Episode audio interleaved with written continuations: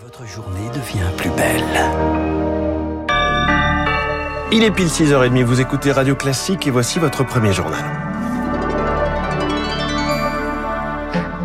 La matinale de Radio Classique avec François Geffrier. Charles Bonner, l'essentiel commence ce matin avec des manifestations contre la Chine, contre la politique zéro Covid. Des confinements décrétés pour quelques cas, des tests permanents et un incendie dans l'Est à Urumqi. 10 morts et des secours ralentis par les restrictions. Les manifestations se sont multipliées dans le viseur le président Xi Jinping.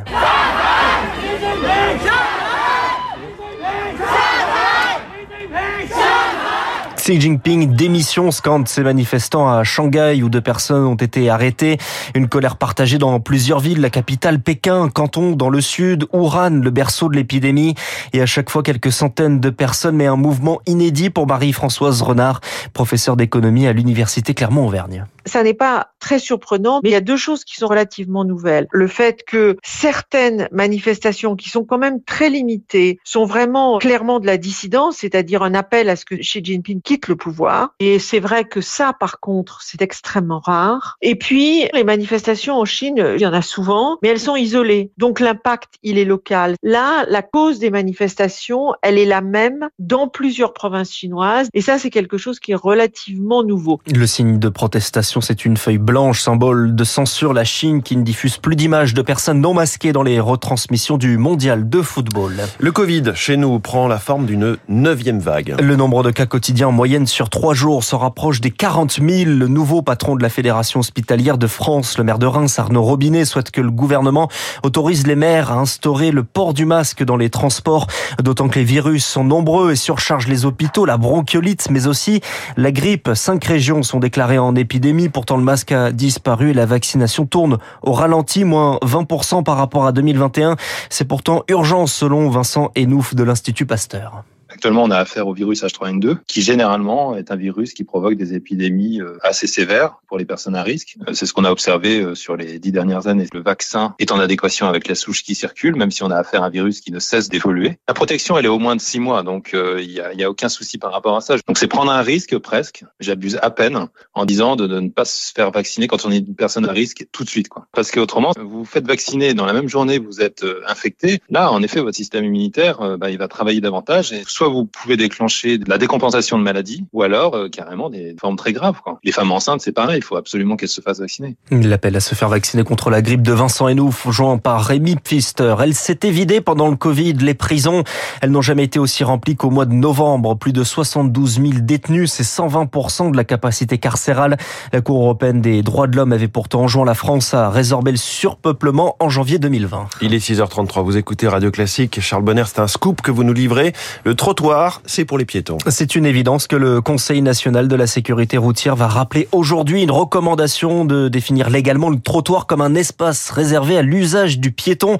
Une mesure qui vise surtout les trottinettes qui entre piétons, vélos et voitures cherchent leur place à Naïo. Son téléphone à la main, Anatole déverrouille une trottinette électrique, un moyen de transport rapide et pratique, même s'il faut toujours être vigilant. On a quand même euh, une vulnérabilité en trottinette que les gens ont du mal apercevoir. Une vulnérabilité dont Jade a fait les frais renversés par un scooter l'an dernier.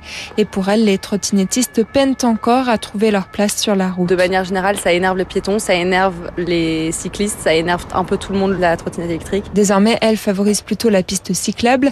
Une bonne solution pour Bernard, car pour ce piéton, il faut parfois slalomer pour éviter les trottinettes. On a dans notre inconscient qu'on est prioritaire et du coup, on fonce sans regarder. Donc, à un moment où il faut, comme les vélos, mettre un cadre pour réguler. Voilà. Les associations de protection des piétons demandent-elles des mesures plus radicales? Jean-Paul Le Chevalier, vice-président de l'association 60 millions de piétons. Interdire les trottinettes en location en libre service. Ça limiterait le nombre de trottinettes en circulation et euh, par effet euh, immédiat le nombre d'accidents. Et il rappelle que le code de la route interdit la circulation de tout véhicule motorisé sur le trottoir sous peine d'une amende de 135 euros. Et c'est à la fois écologique et social. Emmanuel Macron veut créer 10 aéroports RER sur le modèle francilien dans les dix agglomérations les plus grandes des plus grandes villes de France. Il annoncé hier dans une vidéo publiée sur YouTube. En Ile-de-France, le prix du ticket de métro va augmenter une obligation en cette période d'inflation pour la région d'un 90 à 2,30 euros. Le pass Navigo à 90 euros est également évoqué. La décision sera soumise au vote du conseil d'administration d'Île-de-France Mobilité le 7 décembre. Et on y revient dans le journal de l'économie dans trois minutes. Gérald Darmanin entame une semaine de déplacement en Nouvelle-Calédonie. Le ministre de l'Intérieur et des Outre-mer s'y rend pour relancer la discussion entre les indépendantistes et les pro-France après le troisième nom au référendum d'indépendance. C'était en décembre dernier. L'Assemblée nationale débute l'examen d'une proposition de loi anti-squatter qui doit tripler les sanctions jusqu'à trois ans de prison et 45 000 euros d'amende. Un texte porté par la majorité, soutenu à droite et à l'extrême droite, mais critiqué par la gauche de peur d'une criminalisation des impayés. Emmanuel Macron se rend ce soir au dîner annuel des protestants, une deuxième édition en plein débat sur la fin de vie, alors que la Convention citoyenne commence ses travaux la semaine prochaine. Le thème du dîner ce soir, c'est la jeunesse, le pasteur Louis Pernaud du Temple de l'Étoile. Je crois que le protestantisme souffre d'une carence de visibilité. Il y a toujours euh, l'idée de rappeler au gouvernement en général et même au monde que les protestants existent et que on a une place à avoir dans la société et pas seulement euh, comme euh, action dans des associations sociales. Alors cette année, c'est particulièrement centré sur la jeunesse puisqu'il y a deux ou 300 jeunes qui sont invités, des jeunes protestants qui sont actifs, je dirais, dans le monde de l'entreprise et du travail surtout. Donc là, l'idée, c'était de prendre des jeunes entrepreneurs en fait pour montrer que les protestants, certes, veulent toujours défendre les plus faibles, c'est vrai, mais ont aussi envie de participer économiquement et citoyennement à la construction du pays. Une propos recueillie par Marine Salaville. Les Allemands ne sont pas encore éliminés du mondial de football, mais pour combien de temps? C'est ce qui s'appelle un sursis après leur match nul hier, le but tardif du remplaçant Niklas Füllkrug. Score final 1-1, les Allemands derniers de leur groupe peuvent toujours se qualifier. Aujourd'hui, les Brésiliens et les Suisses aussi peuvent se qualifier. Ils s'affrontent à 17h juste avant Portugal-Uruguay à 20h. Merci, c'était le journal de Charles Bonner. Il est 6h36, place à l'actualité économique.